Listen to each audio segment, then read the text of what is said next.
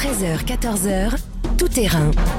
Jean-François Pérez sur Europe Bonjour à vous qui nous rejoignez, bon appétit si vous êtes encore à table. Nous sommes ensemble pendant une heure, c'est tout terrain, donc l'émission des reporters d'Europe 1. Et vous allez voir une heure qui va passer très vite. On reviendra tout d'abord sur la rentrée des classes. En primaire, c'était lundi, une rentrée pas comme les autres, avec des mesures inédites, dont les autotests. Nous serons avec Victor Delande, spécialiste santé d'Europe 1, et puis euh, sur le terrain également avec Stéphane Frangy à Marseille et Lionel Gougelot à Lille.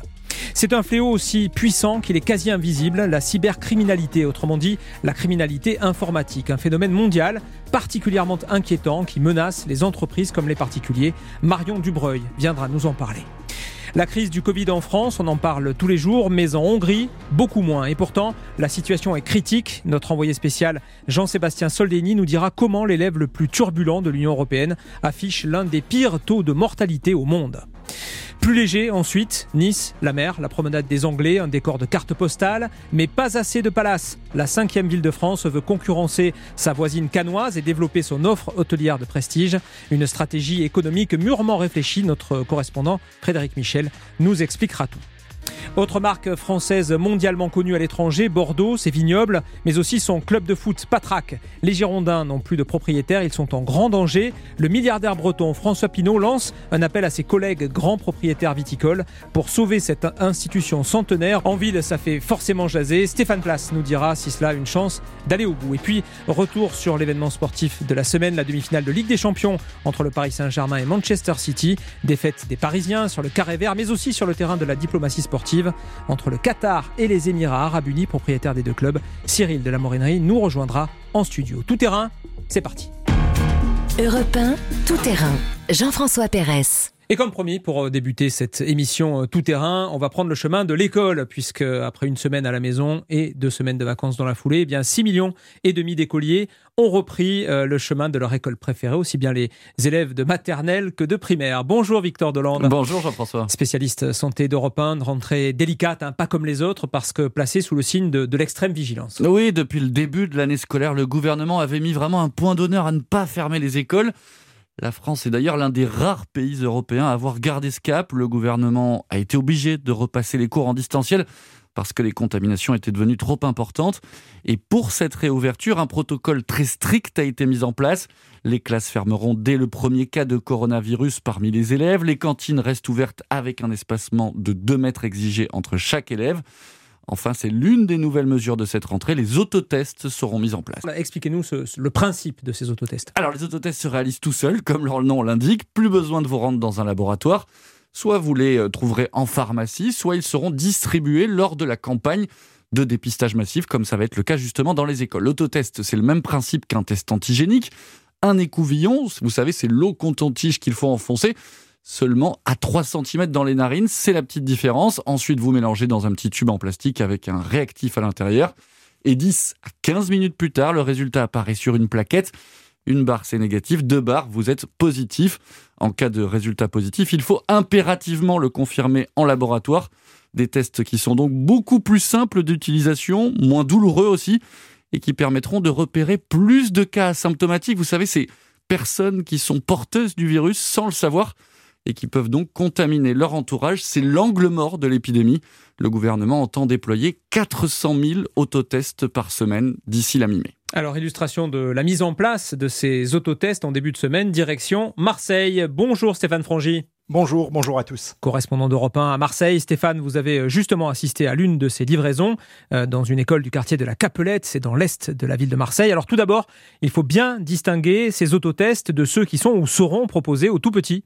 Oui, tout à fait. Euh, pour les enfants, on parle bien d'analyse de salive. Euh, là, c'est euh, bien un kit de prélèvement qui se fait par le nez sur le modèle de ce qui se fait avec le test PCR, mais il est présenté comme moins douloureux. Il est surtout plus rapide avec un résultat qui est connu en un quart d'heure, un petit peu comme pour les tests antigéniques qu'on fait en pharmacie. Alors, comment les, personnels à Marseille ont-ils accueilli ce nouveau dispositif? Eh bien, avec beaucoup euh, d'anxiété, je vous propose d'ailleurs d'écouter une séquence qui a été euh, enregistrée le jour J, euh, lundi matin, une demi-heure avant l'arrivée des parents. Les inspecteurs académiques, comme Olivier Fourtoul, franchissent la porte d'entrée, un carton dans les bras, et ils sont gentiment, mais tout de même bombardés de questions par la directrice ainsi qu'une enseignante.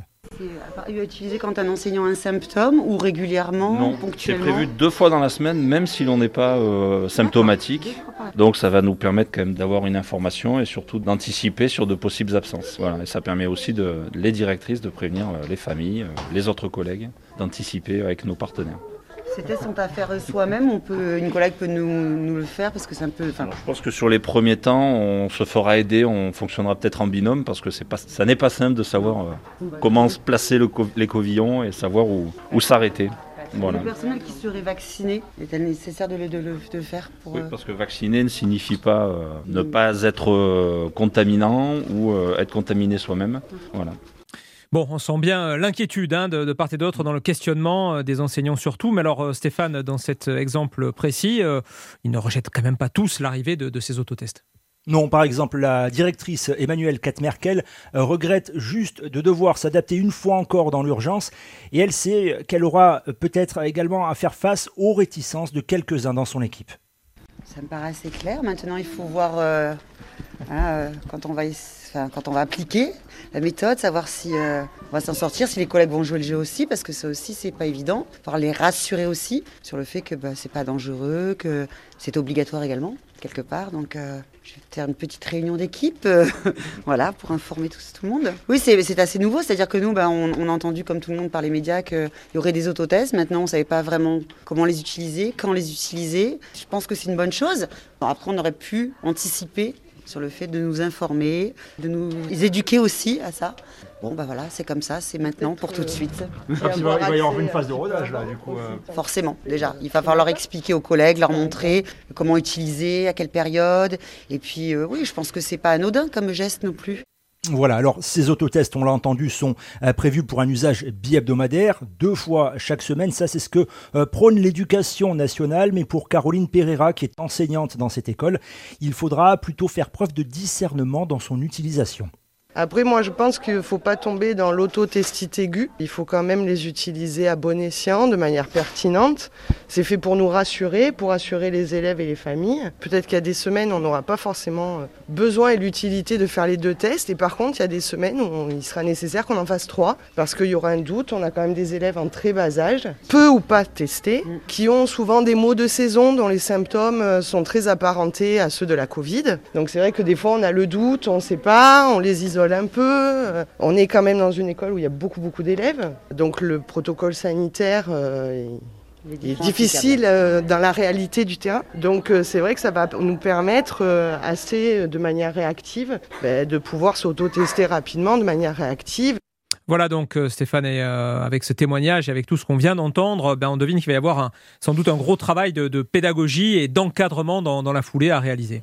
Oui, c'est rien de le dire. hein. Pour l'heure, les enseignants ont reçu un lien vers une vidéo explicative. Les choses vont se faire un petit peu sur le tas et j'ai pu euh, parler avec une coordinatrice du rectorat qui m'expliquait par exemple le suivi, y compris un suivi euh, psychologique hein, quelque part qu'elle va devoir effectuer dans les semaines à venir pour que les choses finalement se passent au mieux. Merci Stéphane Frangy. Bon après-midi, au revoir. Victor, on, on comprend euh, l'utilité de ces autotests, hein, bien sûr, à, à travers ce, ce reportage. Est-ce que c'est appelé à se, à se développer? Alors, c'est exactement ça. En fait, il va falloir les répéter pour qu'ils soient utiles. Et c'est vraiment cette récurrence qui va permettre de détecter plus de cas asymptomatiques et donc de casser plus facilement les chaînes de contamination, notamment dans les prochaines semaines, quand plus de Français seront vaccinés, oui, mais que le virus n'aura pas encore totalement disparu. Europe 1. Reste avec nous sur Europe 1 dans quelques instants. On continue de parler de cette rentrée des classes, pas comme les autres, avec Victor Dolande, bien sûr, et Lionel Gougelot à Lille. Europe 1, tout terrain. Jean-François Pérez. C'est tout terrain qui euh, continue sur euh, Europe 1. On continue de parler de, de cette rentrée des classes, pas comme les autres, bien sûr, avec euh, le plan sanitaire pour que les écoles puissent rester ouvertes jusqu'à la fin de l'année scolaire. Bien évidemment, on est avec Victor Dolande. Les chiffres, Victor, qui font encore état d'une circulation encore très élevée du Covid-19 en France. Et pour réduire les contaminations, un geste simple qu'on oublie souvent et qui pourrait nous aider au quotidien, ouvrir les fenêtres. Et c'est même l'une des armes les plus simples et les plus efficaces, hein, vous nous dites, pour euh, freiner l'épidémie. Oui, et pourtant, il a fallu attendre, Jean-François, octobre dernier seulement pour que la France ajoute l'aération à la liste officielle des gestes barrières. Aérer, aérer, aérer. Et ce parce que de plus en plus d'études attestent en effet que la transmission du coronavirus se fait essentiellement par aérosol. Alors les aérosols, il faut que vous nous expliquiez. On a besoin de, de volontaires parce que pour moi, un aérosol, euh, c'est une petite bombe qui sert euh, en déodorant. ou, euh, Exactement. voilà. Alors les aérosols, effectivement, en épidémie, c'est pas tout à fait la même chose. Alors, en fait, le coronavirus se transmet essentiellement par voie aérienne. Lorsqu'on respire ou lorsqu'on parle, on va émettre des gouttelettes qu'on appelle justement des aérosols. Et les plus légères d'entre elles flottent dans l'air. L'hiver, vous savez, on les voit quand on respire, ça crée comme un, petit nuage. Eh bien, ces particules peuvent être porteuses du virus et stagner longtemps dans une pièce fermée. C'est la raison pour laquelle il faut insister sur l'aération des pièces. Alors pour les euh, scientifiques, en revanche, il n'y a aucun doute, il faut investir massivement pour mieux aérer les pièces. Comment fait-on? Eh bien, justement, ces investissements, ils passent d'abord par des capteurs CO2 qui permettent de voir si la pièce est suffisamment ventilée. Alors, ces petits boîtiers d'une valeur environ hein, de 50 euros ne vont pas indiquer la quantité d'aérosol avec du virus, mais ça permet déjà de rappeler à quel moment il faut aérer la pièce.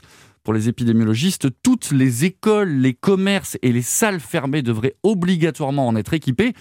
Mais à part quelques expérimentations ici et là dans certains établissements scolaires des régions Hauts-de-France et Île-de-France, on est encore très très loin du compte. Eh bien justement, on va y aller euh, dans les Hauts-de-France avec euh, notre correspondant qui est euh, avec nous, Lionel Gougelot. Bonjour Lionel. Bonjour Jean-François, bonjour à tous. Pourquoi euh, installer des, des capteurs de, de CO2 hein? On rappelle que vous êtes rendu cette semaine dans une cantine scolaire qui en est pourvue. Oui, une cantine scolaire de Lille très exactement. Parce qu'il faut savoir que dans les écoles maternelles et primaires de Lille, cela fait en fait plusieurs années qu'un qu'un programme de surveillance de la qualité de l'air est mis en œuvre. Alors au départ, il s'agissait de lutter contre les pollutions intérieures. Vous savez que c'est un vrai problème, hein, notamment dans, dans les, euh, dans les lieux publics ou même euh, dans les domiciles.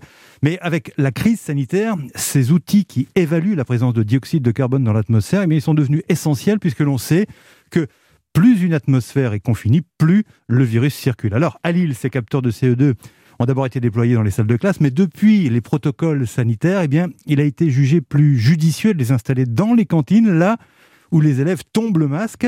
Écoutez, Charlotte Brun, elle est euh, adjointe à l'enseignement à la mairie de Lille. Dans un restaurant scolaire, c'est encore plus important car les enfants mangent euh, selon euh, des règles sanitaires strictes. hein, ils sont en groupe classe, mais évidemment pour manger, ils enlèvent le masque. Donc, pour que la circulation du virus soit extrêmement maîtrisée, il faut que le bâtiment soit très bien aéré et qu'il y ait une très faible concentration euh, de CO2 dans l'air intérieur. Il y a donc une corrélation entre la concentration euh, de CO2 euh, dans l'air intérieur et le risque de circulation des virus et tout particulièrement de la Covid.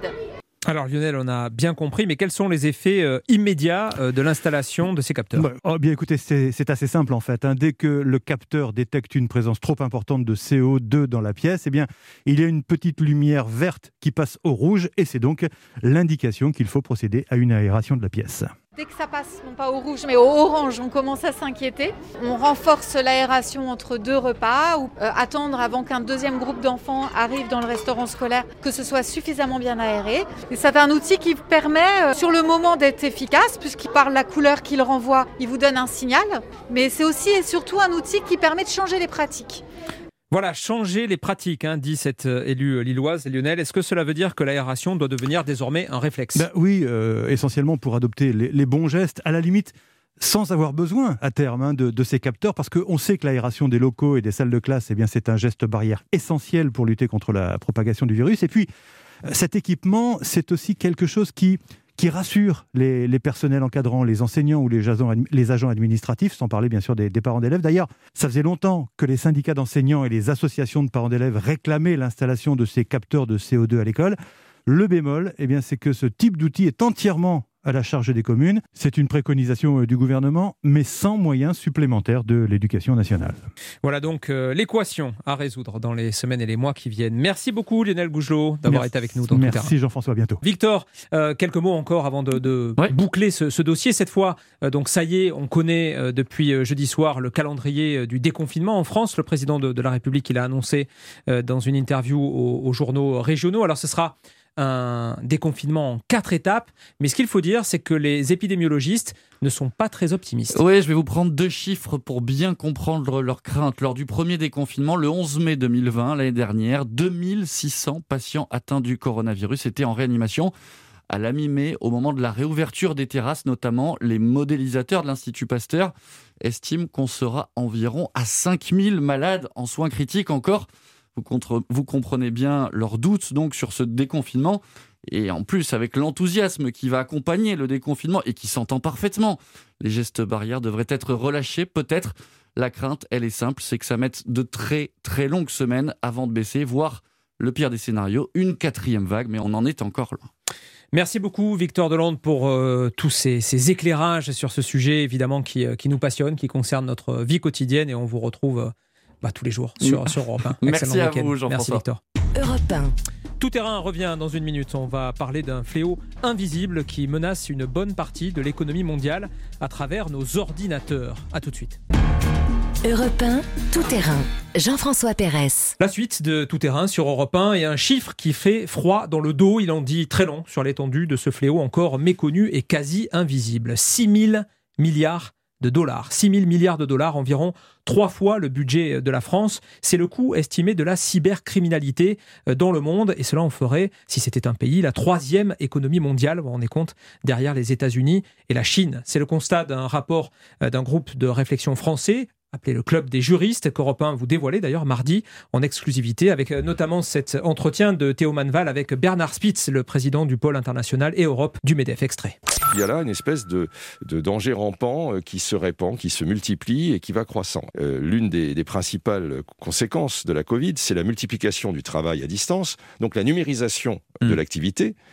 Vous avez par exemple ce système Zoom qui permet aux gens de faire de l'interactivité. C'est des portes ouvertes en plus pour les pirates C'est autant de portes ouvertes. Dans cet euh, univers euh, de, communication numérique, ça, ça, où toutes les données passent, où l'activité numérique explose, et eh bien évidemment, c'est un terrain de chasse euh, formidable. Et donc, bien évidemment, c'est un sujet qui est le, probablement l'un des facteurs de risque les plus importants à l'échelle mondiale. Mais vous avez aussi des choses extraordinairement complexes, des groupes très organisés, parfois même des États Hein. Il y a des États euh, voyous qui euh, n'hésitent pas à ça parce que les enjeux sont énormes, parce que la donnée est aujourd'hui la hmm. richesse du 21e siècle.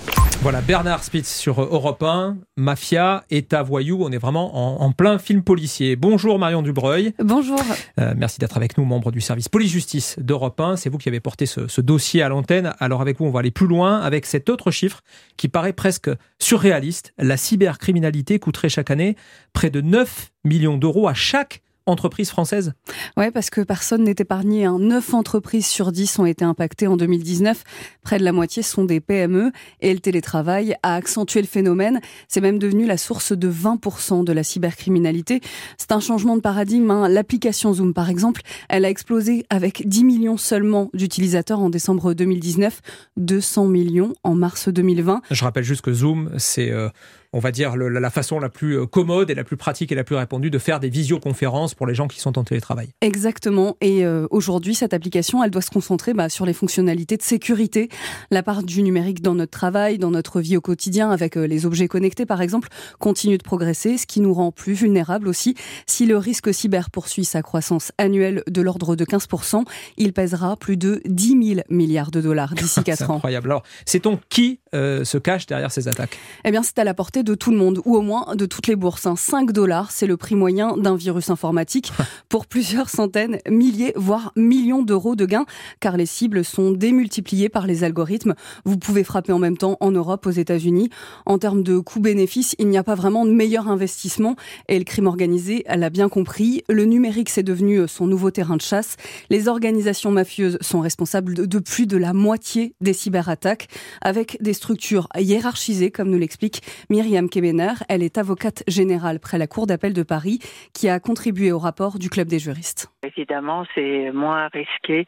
Il n'y a pas cette confrontation auteur-victime. C'est moins risqué euh, qu'un braquage euh, classique. Une attaque peut être lancée euh, à l'autre bout du monde, les effets vont se faire sentir euh, en France, en Europe. Les réseaux mafieux se mettent en contact avec des informaticiens, en particulier l'ancien bloc soviétique, où il y a des compétences en mathématiques, en informatique, mais euh, peu d'emplois. Il y a beaucoup d'affaires avec les rançongiciels, les demandes de rançon. Il y a également ce qu'on appelle le jackpotting, c'est-à-dire à distance, euh, un distributeur automatique de billets va être euh, neutralisé et le complice récupère euh, les billets. Et puis énormément, ça c'est classique, hein, du phishing, des mails frauduleux qui imitent de mieux en mieux d'ailleurs les logos des entreprises. Il y a une pandémie sanitaire et une pandémie numérique actuellement voilà, pernicieux, presque invisible. On a vraiment la sensation d'être d'être démuni hein, face à, ça. Euh, Marion, a-t-on les, moyens et quels sont les moyens de lutter euh, contre cette criminalité organisée? Parce qu'il faut bien appeler ça comme ça. Eh bien, pour le volet pénal, la France s'est dotée d'un parquet spécialisé au sein du parquet de Paris. Il a été créé par la loi pour une république numérique en 2016. Il travaille en lien avec Europol, Interpol, parce que vous l'avez compris, les cybercriminels n'ont pas de frontières, mais aussi avec de nombreuses sociétés privées afin d'obtenir du renseignement c'est par exemple votre fournisseur d'accès Internet, votre opérateur mobile. Ces procureurs travaillent avec les services d'enquête spécialisés sur les procédures de rançongiciel, de fraude aux réparations informatiques, de jackpotting, mais ils ne sont que trois magistrats. C'est peu hein, pour gérer un tel contentieux. Le club des juristes plaide donc pour la création d'une filière de cybermagistrats qui puisse intervenir tout au long de la procédure judiciaire, depuis l'enquête jusqu'au procès. Alors la France, euh, en tant que telle, est-elle l'un des pays les plus touchés par ce, par ce fléau. Est-ce qu'on dispose d'ailleurs d'éléments de comparaison avec euh, nos voisins? Eh bien oui, hein, d'après une étude de 2018 du cabinet d'audit Accenture, spécialisé dans la sécurité, la France fait partie des cinq pays les plus ah à risque dans le monde, avec un préjudice évalué à 172 milliards de dollars il y a trois ans. Loin derrière les États-Unis, qui eux ont un préjudice évalué à près de 2000 milliards de dollars.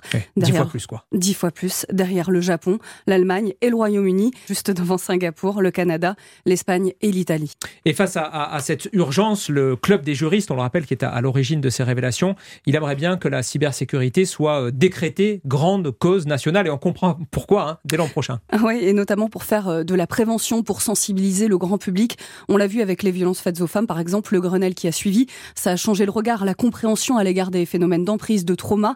Et c'est aussi un moyen pour le gouvernement français de se positionner dans la lutte contre ces euh, cybercriminels pour améliorer notamment l'entraide internationale et lutter contre ce qu'on appelle les pays sanctuaires. C'est euh, l'équivalent euh, des euh, paradis fiscaux, mais en termes de cybercriminalité. Ce sont notamment ces pays qui ont refusé de signer le traité de Budapest en 2001. La liste est longue Nigeria, Niger, Tunisie, Brésil, sans compter la Russie. Ouais, des pays avec lesquels la France entretient souvent des, des rapports étroits. On a l'impression d'être au début d'un phénomène dont on risque de beaucoup reparler. Merci Marion Dubreuil, et vous avez bien compris le message dans l'intervalle entreprises comme particuliers, faites attention à vos données. Merci Jean-François.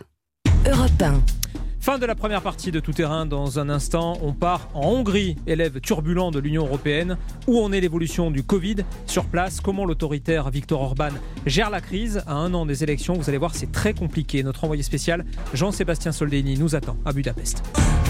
Europe 1, tout terrain. Jean-François Pérez. La deuxième partie de Tout terrain sur Europe 1, on traverse les frontières direction l'Europe centrale. Vous le savez, on parle chaque jour sur notre antenne de la crise sanitaire en France et chez nos voisins, mais quasiment jamais en Hongrie.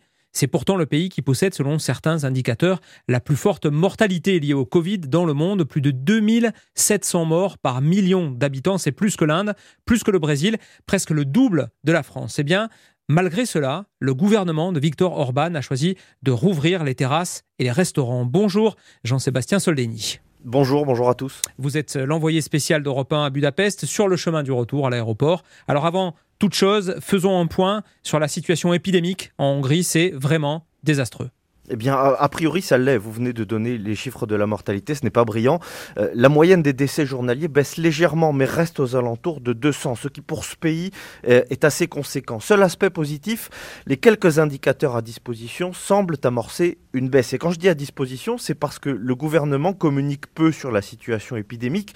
Enfin, il communique à sa manière. Il donne chaque jour ou presque une photo de la situation. C'est comme ça que c'est décrit, c'est-à-dire qu'il donne les chiffres à l'instant T sans dire si c'est est à la baisse ou à la hausse par rapport au jour précédent. C'est ensuite aux journalistes de voir avec leur propre tableau Excel s'ils en tiennent, si euh, ça baisse ou non. Quoi qu'il en soit, euh, si la Hongrie en est là, c'est en grande partie en raison du variant anglais. Lorsqu'il est apparu, euh, le gouvernement a tardé à reconfiner le pays. Ça s'est vu immédiatement dans les statistiques à la mi-février, avec des pics de 11 000 nouveaux cas par jour, ce qui, une fois de plus, rapporté à la population locale, est énorme. Alors est-ce la, la seule raison de cette flambée?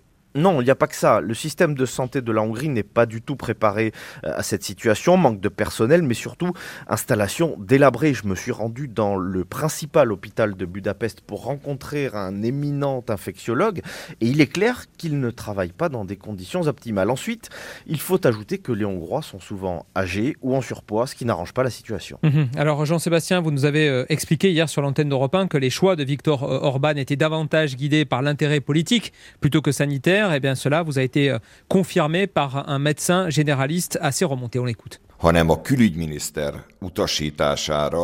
C'est le ministère des Affaires étrangères qui a demandé à ce que ces vaccins russes et chinois soient autorisés chez nous.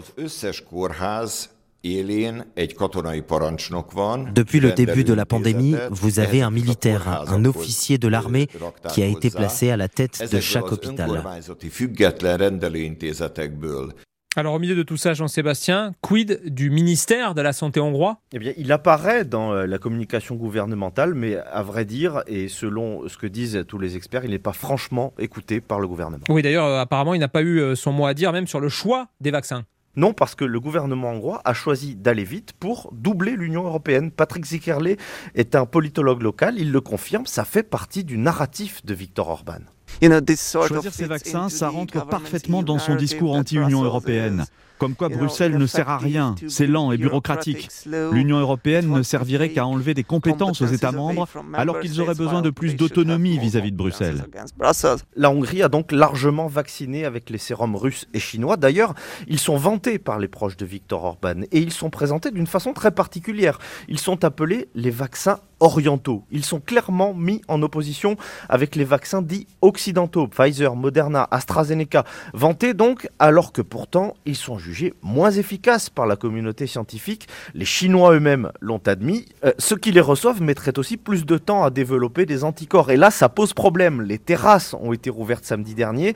La semaine prochaine, les salles intérieures des restaurants pourront accueillir des clients, tout comme les lieux de spectacle. Et ça gêne Yanis Slavik, infectiologue réputé de Hongrie. En Hongrie, le déconfinement est lié au taux de vaccination. Mais on devrait prendre d'autres critères en considération. Là, peut-être que nous sommes allés trop vite. Il y a des pays où on ne donne le passeport vaccinal que 10 jours après la deuxième dose. Chez nous, on donne cette carte après la première dose. En Allemagne, par exemple, c'est très différent. Il faut attendre. Vous entendez, ça va peut-être trop vite, dit-il, car les Hongrois vaccinés avec Sputnik V reçoivent dès leur première injection un certificat de vaccination qui leur ouvre certaines portes alors que le vaccin n'a pas encore fait effet. Alors euh, Jean-Sébastien, si euh, Victor Orban veut aller vite et veut le montrer, surtout c'est parce qu'il a aussi l'euro de foot en tête. Exactement. Il a promis à l'UEFA que la Hongrie serait prête à accueillir du public dans les stades. Viktor Orban est passionné de foot. Il s'en sert pour sa popularité. Ses proches ou son parti sont propriétaires de clubs. Lui-même a créé de toutes pièces une équipe dans son village natal.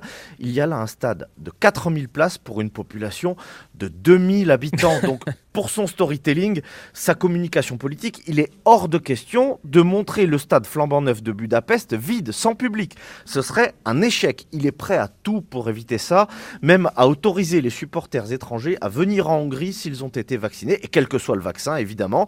Alors, si les vaccins orientaux, comme il dit, sont moins efficaces, ce stade peut devenir un cluster gigantesque, mais pas seulement le stade, toute la ville aussi, avec des supporters venus de partout dans le monde, et peut-être même de France, puisque les Bleus vont jouer deux matchs à Budapest. Et oui, puisque nous y serons hein, avec Europe 1 et Cyril de la Morinerie, le 19 juin, la France qui euh, se déplacera donc à Budapest pour rencontrer la Hongrie, match très symbolique, on l'imagine, pour le pouvoir hongrois. Et puis le 23 juin, ce sera France-Portugal, toujours dans la capitale hongroise. Merci Jean-Sébastien Soldeni pour ce dossier. Merci à vous, à bientôt. Et bon retour à Paris. Europe 1. Reste avec nous sur Europe 1 dans une minute. Direction Nice. Nice qui aspire à concurrencer ses voisines canoises ou monégasques en transformant ses hôtels en palaces. Enjeu des centaines de millions d'euros pour la ville. A tout de suite. Europe 1, tout terrain. Jean-François Pérez. Des étoiles plein les yeux. On ne parle pas d'astronomie ou de Thomas Pesquet, mais des hôtels de Nice. La ville attend avec impatience le retour des touristes avec une nouvelle stratégie, l'hôtellerie de luxe. On va retrouver dans un instant notre correspondant sur la côte d'Azur, Frédéric Michel. Avant cela, extrait de son reportage, c'était dans la matinale d'Europe 1 ce mardi. Un peu partout dans la ville, des travaux, casque sur la tête. Christian Estrosi, le maire de Nice, visite le chantier d'un palace où tout a été rénové, des sous-sols à la terrasse panoramique. D'ici trois ans, nous aurons à peu près 3000 chambres de haut de gamme de plus à Nice, qui représente un chiffre potentiel annuel de près de 200 millions d'euros, capacité de création d'emplois de 800 emplois. Si ces investissements se positionnent à Nice, c'est parce que Nice a gagné en attractivité, en compétitivité, que nous avons des projets publics qui sont connus, identifiés. Bonjour Frédéric Michel. Bonjour Jean-François, bonjour à toutes et tous. Alors, peut-on dire que Nice fait sa révolution hôtelière? Oui, euh, car ces mutations et ces projets ont été engagés alors qu'on était à milieu d'imaginer euh, cette crise sanitaire.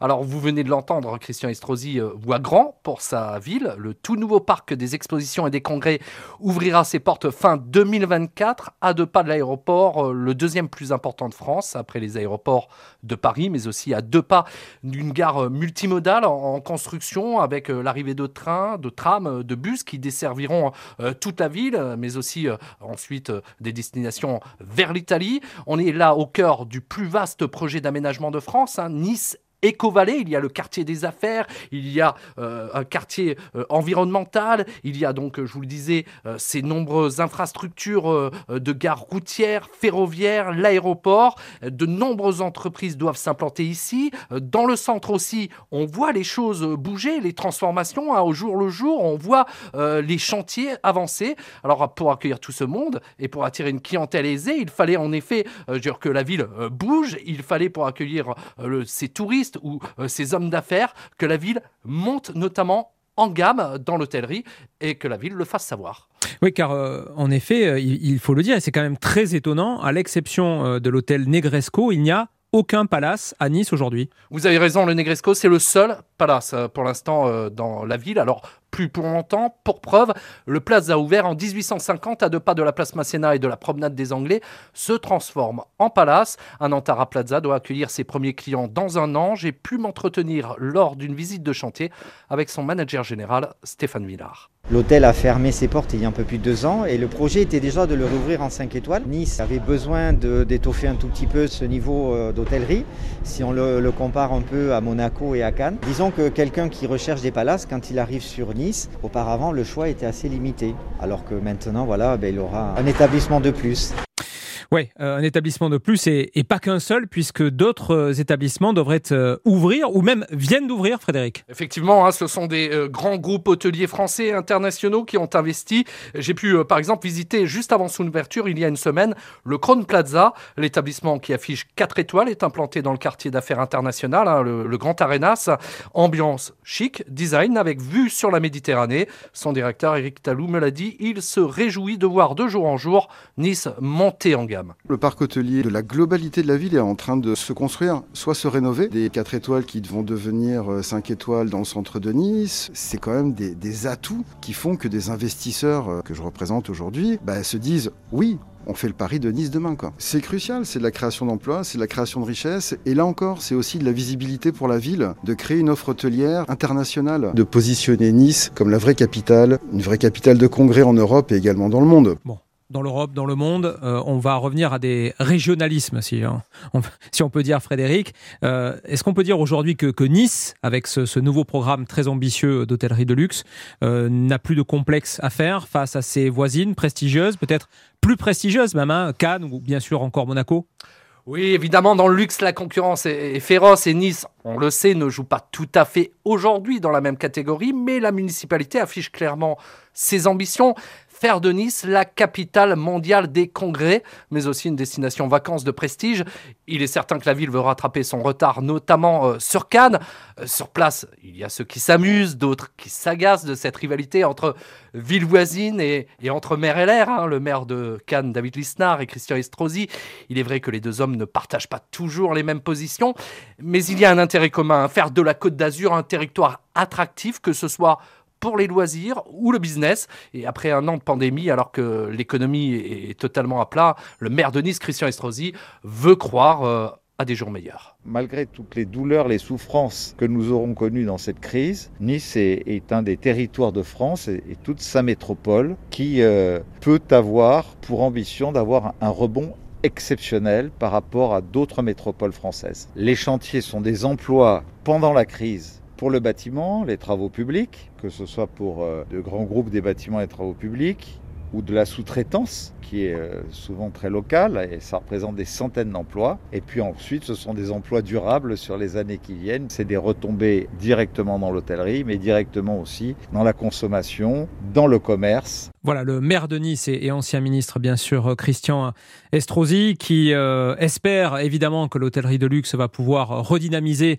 l'économie locale, qui, comme toutes les économies en France et, et, dans le monde, a évidemment beaucoup souffert, Frédéric, de la la crise sanitaire du coronavirus qui a euh, contrarié, qui a même faussé, voire carrément euh, annulé des, projections et des prévisions économiques. Oui, effectivement, je le disais au début de mon propos, hein, euh, on ne s'attendait pas à une telle crise sanitaire et tous ces projets ont bien évidemment été décidés euh, avant. Euh, euh, le trafic aérien, depuis le début de cette crise sanitaire, s'est écroulé partout dans le monde, mais particulièrement aussi ici sur la Côte d'Azur. Il faudra attendre plusieurs mois pour voir les échanges reprendre normalement, la clientèle internationale revenir dans les hôtels et les palaces. Et c'est pour ça qu'aujourd'hui, les professionnels de l'hôtellerie espèrent que dans les prochaines semaines, les Français joueront le jeu et seront eux au rendez-vous présents pour euh, limiter les pertes. Merci beaucoup Frédéric Michel, correspondant 5 étoiles d'Europe 1 dans le sud-est de la France. Excellent après-midi, à bientôt. Europe 1. Et après Nice, nous allons à Bordeaux dans un instant. Bordeaux, c'est vignoble prestigieux et son club de foot en péril. Les propriétaires américains des Girondins ont claqué la porte en pleine saison. Le monde viticole et les autorités se mobilisent. Et puis le PSG qui perd la première manche face à Manchester City. En toile de fond, la rivalité entre le Qatar et les Émirats arabes unis. Europe 1, tout terrain.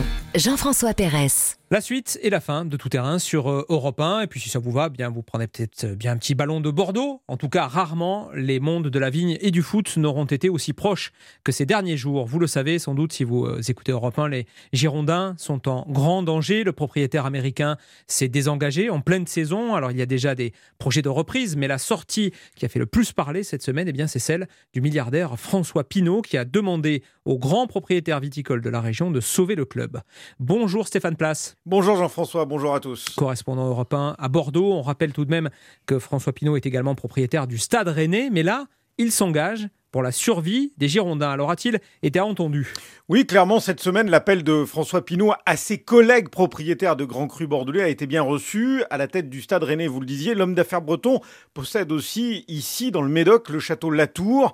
Et dans le monde du vin en Gironde, l'idée de se mobiliser pour soutenir le club en grande difficulté financière fait son chemin. Elle suscite par exemple l'enthousiasme, vous allez l'entendre, de Bernard Magret, dont le patrimoine comprend plus de 40 châteaux dans le monde, comme le château Pape Clément, et Hortense Bernard de l'importante maison de négoce Millésima je pense que c'est très positif. Et en plus de ça, François Pinault est mon ami, donc euh, je ne peux qu'être à côté de lui dans ce moment-là. Et puis comme il connaît bien le football, le vin de Bordeaux, c'est Bordeaux. Hein. Et par conséquent, ce serait dramatique, à mon avis, si l'aventure Bordeaux descendait ou dépose définitivement leur bilan, d'une part, et descendait en deuxième division, voire plus bas. C'est l'addition des participations de plus grand nombre qui va faire qu'il y aura une somme qui sera conséquente. Voilà. Je me souviens, euh, quand on avait Zinedine Zidane et qu'on était en Coupe d'Europe, c'était magique. Et je pense que ça peut servir le monde du vin, d'avoir euh, le nom de Bordeaux qui ne résonne pas que pour le vin, mais aussi pour le foot. En revanche, c'est vraiment un soutien. Il faut une figure, il faut quelqu'un qui porte, qui donne des directives. Un soutien, hein, vous avez bien noté le terme. C'est vraiment l'idée que partagent ici euh, les personnalités du monde viticole avec lesquelles nous avons parlé cette semaine. En clair, OK pour mettre la main à la poche en fédérant les bonnes volontés dans le monde du vin, mais à condition qu'intervienne un repreneur avec un projet concret. Alors du côté des, politiques euh, maintenant, Stéphane, de la mairie de Bordeaux notamment, comment a-t-on euh, réagi après euh, eh bien, ce, départ précipité de King Street, le fonds d'investissement américain qui était propriétaire du club? Le maire écologiste de Bordeaux s'intéresse de près, c'est le moins que l'on puisse dire, à la reprise des Girondins, en tout cas au choix de celui qui viendra reprendre les rênes du club. La mairie sera vigilante à la qualité du projet. Pierre Urmic a expliqué être en contact avec deux entrepreneurs ayant des attaches ici en Gironde. Et puis, il voudrait aussi un modèle économique associant mieux les supporters, un peu sur le modèle des socios. Vous savez comment en Espagne, avec ses supporters actionnaires. En tout cas, pour le maire, il faut sauver le club qui appartient au patrimoine local. Tout le monde savait, à part peut-être quelques Américains, que les clubs de football en France ne sont pas rentables, que celui-là était endetté, qu'ils le payaient très cher. Hein. Ils l'ont payé 100 millions d'euros. Ils ont investi euh, de l'argent dans ce club et ils n'ont pas eu de retour financier. Donc la situation, sur le plan financier, elle était précaire. Bon, et là, ils ont choisi cette période qui est difficile sur le plan sportif, en plus, pour euh, se retirer du, financement du club. On va dire ça manque peut-être un peu d'élégance. Donc je pense qu'on va tous serrer les coudes pour faire en sorte que ce club soit repris et puis connaisse une nouvelle vie et qu'une une page soit rapidement tournée. Et pour écrire cette nouvelle page, le repreneur, quel qu'il soit, devra de toute façon compter avec le poids des élus à l'échelle de la métropole bordelaise, car dans cette histoire, et ce n'est pas négligeable, il y a le paiement du loyer du stade euh, qui suppose quelques garanties. Oui, évidemment. Alors Bordeaux, euh, Stéphane, c'est aussi l'un des plus beaux palmarès du foot français. Hein. Six titres de champion, quatre Coupes de France, des joueurs de légende, dont ceux euh, du dernier titre de champion en 2009, la génération Gourcuff, Chamac, et parmi eux un pur Bordelais, Marc Planus. Il a fait toute sa carrière au Girondin et il ne s'en remet pas. Écoutez, euh, l'ancien défenseur, il était notre invité dans Europe 1 Sport et il ne mâche pas ses mots. Je voyais la dégringolade au classement, je voyais cette équipe mal en point et c'est vrai que je me suis dit jamais ça pouvait intervenir à cinq journées de la fin alors que le club n'est pas assuré de, finir en, Division 1 et je me suis dit au timing c'est impossible que ces gens-là fassent ça à ce moment-là. Et, euh, et je vous cache pas que quand j'ai que, quand j'ai eu ça a été un coup un coup de un coup de massue que j'ai reçu quand j'ai quand, j'ai vu ce communiqué là j'ai pensé à tous ces salariés, j'ai pensé aussi un peu aux joueurs, parce que même si les joueurs ils sont responsables de leur situation en grande partie, euh, mine de rien, euh, il y a des familles aussi derrière. C'est cet ensemble-là. Je ne m'attendais pas au niveau du timing à ce que ça tombe là. C'est une honte de faire ça à ce moment-là de la saison. Voilà, une honte. Alors, euh, Stéphane, parlons maintenant des, des, supporters. On les a vus manifester le week-end dernier, euh, un peu plus d'un millier, hein, sur la place Pays-Berland, c'est-à-dire devant l'hôtel de ville de, de Bordeaux. Aujourd'hui, ils sont eux aussi extrêmement mobilisés. À tel point qu'ils ont prévu un nouveau rassemblement demain en fin de matinée. Les ultramarines veulent accompagner le bus des joueurs aux abords du stade, être au plus près de l'équipe qui va affronter Rennes, parce que la première urgence, c'est le maintien en Ligue une rappelle ses fans de football qui espèrent aussi des actes rapidement garantissant l'avenir du club. Florian Brunet est le porte-parole des Ultramarines. Celui qui sera crédible, c'est celui qui mettra l'argent sur la table et apaisera euh, les relations de tout l'environnement du club et présentera euh, une ambition sportive digne de notre club et qu'on remette tout ça dans le bon sens. Quel que soit euh, l'investisseur, je serais tenté de dire tant qu'il met l'argent et, qu'il laisse l'équipe opérationnelle gérer la, la, vie de tous les jours et la, et la relation avec tout l'environnement du club. C'est surtout ça qui est important. Et la causerie d'avant-match euh, précédent, donc le coup d'envoi face à Rennes, risque d'être nourrie finalement par ce, ce sentiment aussi. Il suffit de regarder les déclarations de Jean-Louis Gasset, l'entraîneur de Bordeaux, qui parle de trahison pour évoquer le désengagement de l'actionnaire américain et qui a dit également euh, on n'est plus dans les paillettes, on est dans le goudron et il faut s'en sortir. Je pense que ce sont des mots qui vont résonner aux oreilles des joueurs demain après-midi. Et puis, dès aujourd'hui, dans quelques minutes, va débuter une nouvelle réunion à la mairie de Bordeaux sur l'avenir des Girondins. Les Girondins de Bordeaux en grand danger, un dossier euh, signé Stéphane Place, notre euh, correspondant dans la région. Merci Stéphane, bonne journée. À bientôt. Europe 1, tout terrain. Jean-François Pérez. Et comme promis, on termine euh, cette émission avec euh, l'événement euh, sportif, footballistique de, cette semaine. Vous avez pu le vivre en direct sur Europe 1. Je veux bien sûr parler de la première manche, de la demi-finale allée de Ligue des Champions entre le Paris Saint-Germain et Manchester City. Et pour en parler, j'accueille Cyril de la Morinerie du service des sports d'Europe 1. Bonjour Cyril. Bonjour Jean-François. Défaite du PSG, 2 buts à 1, elle n'était pas forcément attendue, euh, ni bienvenue vu, euh, vu le contexte, d'autant que c'est largement plus euh, qu'un match de foot, parce qu'il faut le dire, le PSG et Manchester City, ce sont également deux pays face à face. Oui, le Qatar hein, d'un côté, c'est le deuxième exportateur mondial de, gaz, et puis les Émirats arabes unis, qui ont d'immenses ressources pétrolières et qui détiennent donc Manchester City. ce sont deux pays rivaux qui investissent dans de nombreux secteurs pour se développer, notamment le sport. Le Qatar est donc organisateur de la prochaine Coupe du Monde. Le Qatar a investi plus d'un milliard d'euros dans le club parisien depuis sa reprise en 2011. Et puis de l'autre, donc les Émirats arabes unis qui ont fait prospérer Manchester City en dépensant 2 milliards d'euros depuis 2008. Alors le propriétaire euh, du club, le Tchèque Mansour, euh, qui fait partie de la famille régnante d'Abou euh, Diaby, détient désormais via sa société City Football Group une dizaine de clubs dans le monde, dont trois en France. Il a une obsession, remporter le premier, donc la Ligue des Champions. C'est une guerre sans armes, balle au pied, alors que sur la scène internationale, eh bien, ces nouveaux riches se tournent le dos pendant trois ans et demi. Euh, les Émirats arabes unis, appuyés par l'Égypte, Bahreïn et euh, l'Arabie saoudite, ont, mis en place un, blocus du Qatar, rétorsion économique euh, principalement, avec interdiction aux avions de la fameuse Qatar Airways de survoler leur espace aérien. des États qui accusaient le Qatar de soutenir des groupes islamistes radicaux et de ne pas prendre assez de distance avec l'Iran, puissance régionale chiite rivale de l'Arabie saoudite sunnite. Alors début janvier, le blocus a été levé. Euh, pour Pascal Boniface, directeur de l'IRIS, l'Institut français des relations internationales, la bataille pour être la première nation du Golfe demeure. L'idée, c'est d'être meilleur que le voisin parce que le Qatar devait être intégré dans la Fédération des Émirats arabes unis à la création de cette fédération. Il a refusé et depuis, il y a des réactions à la fois bah, de cousinage, en même temps de jalousie, de rivalité. Chacun espère être le meilleur endroit sur la carte, avoir le plus gros hub aérien, être la destination la plus connue, avoir les plus beaux musées et donc également sur le sport parce que le sport, c'est une visibilité au niveau mondial. Pascal Boniface à, votre micro, euh, Cyril. Alors il faut dire que des, quatre demi-finalistes de cette Ligue des Champions, eh bien, le Paris Saint-Germain a été le seul à ne pas s'engager euh, dans la lutte avortée pour la création de la Super League. il y a une raison. Et la raison, elle est simple, c'est que euh, le Qatar, qui donc détient le Paris Saint-Germain, va organiser la prochaine Coupe du Monde en 2022.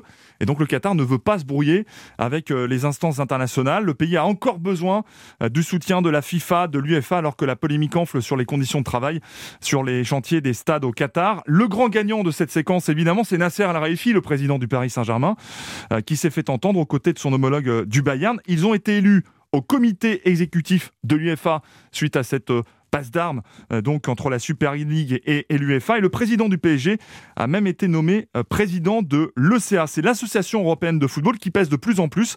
Il a été euh, nommé à la place du frondeur, l'homme fort de la Juventus de Turin, Andrea Agnelli. À tel point, et c'est tout le paradoxe, hein, eh bien que, que le PSG, qui croule sous les pétrodollars, est aujourd'hui le club qui défend le mieux le football vrai, où le mérite sportif et la solidarité sont des valeurs essentielles. c'est vrai que c'est l'un des grands paradoxes de, cette semaine. Alors il y aura un match retour qui va arriver très très vite. Ce sera dès mardi à Manchester, en Angleterre. Il va falloir euh, donc remonter ce retard. Euh, le PSG peut-il malgré tout euh, viser une deuxième finale d'affilée en Ligue des Champions? Alors le chiffre à retenir, c'est 7%. 7% de chance après avoir perdu le, match aller sur, sur ce score donc de, de 2 buts à 1. Mais Paris devra au moins euh, s'imposer eh bien euh, au minimum 2 à 0 pour se qualifier. En tout cas, c'est possible, assure euh, l'ancien joueur du Paris Saint-Germain, Laurent Fournier. Bah, y croire, oui. Après, ça va être compliqué si le Paris Saint-Germain fait qu'une mi-temps à ce, à ce rythme-là.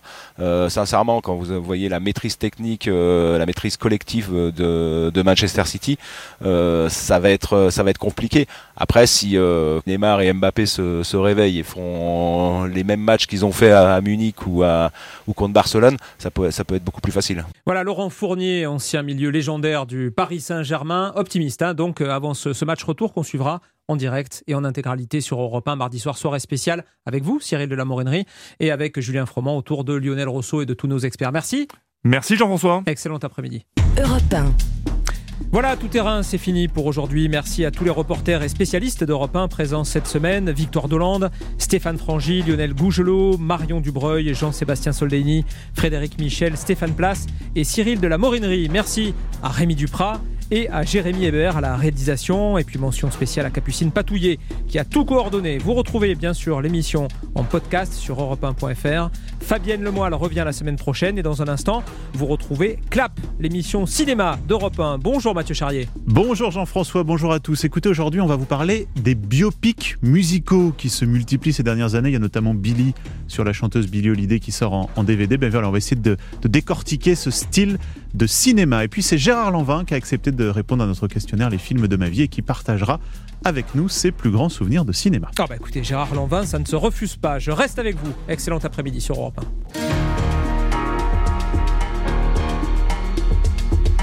1. Europe 1.